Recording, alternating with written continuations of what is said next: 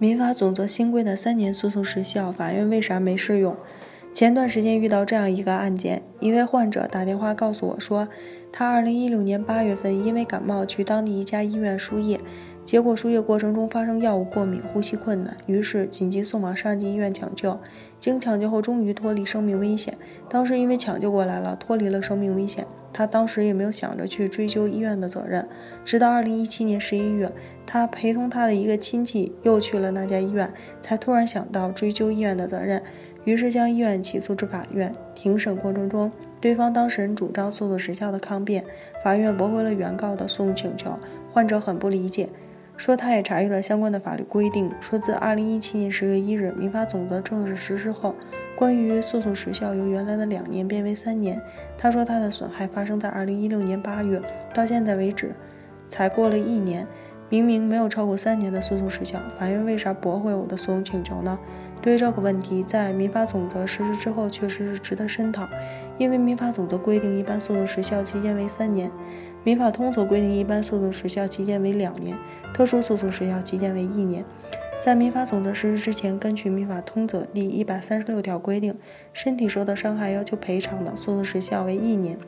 如此一来，在医疗损害责任纠纷案件中就出现这样一个问题：民法通则规定的一年的特殊诉讼时效与民法总则规定的三年普通诉讼时效期间应该如何衔接的问题。下面小编就来为大家详细解答。第一，到二零一七年十月一日，如果案件诉讼时效期间已满三年，无论是按照民法总则还是民法通则的规定，该案件均已超过诉讼时效，此时被告享有时效抗辩权。因为不管适用民法通一年特殊诉讼时效之规定，还是民法总则三年诉讼时效之规定，其诉讼时效均已超过，结果都是一样的，因此被告享有时效抗辩权。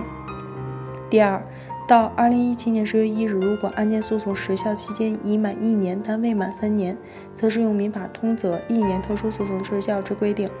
被告享有时效抗辩权。因为民法一般不具有溯及力，所以从十月一日起实施的民法总则不应溯及既往，而应适用民法通则。在十月一日之前，民法总则还没开始实施，只能依据民法通则的规定来判断是否已过诉讼时效。到了十月一日之后再去法院起诉，已过诉讼时效的事实并不能变成未过诉讼时效的情况。第三，到二零一七年十月一日，如果案件诉讼时效期间未满一年，则可适用民法总则三年诉讼时效之规定，因为诉讼时效具有期间具有连续性。在民法总则实施之后，诉讼时效尚未期满的，根据新法优于旧法的原则，则自然适用新法规定的三年诉讼时效期间。因为适用之前民法通则之规定，诉讼时效尚未期满，那么当民法总则实施后，诉讼时效自然也没有期满。此时只需将原来的一年延续至三年即可。通过上文的介绍，相信广大患者朋友们明白了本文开始提出的那个问题，其实就是上文提到第二种情形。法院驳回原告的诉讼请求也是有道理的，因此在发生医疗损害责任纠纷之后，患者朋友们一定要及时维护自己的合法权益，以免超过诉讼时效而产生对自己不利的后果。北京伊顿健康汇聚了国内外知名的医疗专家、法律专家、司法鉴定专家、法医专家，为客户提供第三方医疗评估，判断诊疗行为是否规范、合理、合法，同时为客户提供病例封存、专家辅助出庭人服务，帮助客户维护自己的合法权益。如有需要，请咨询我们的热线：四零零零六七二五七二。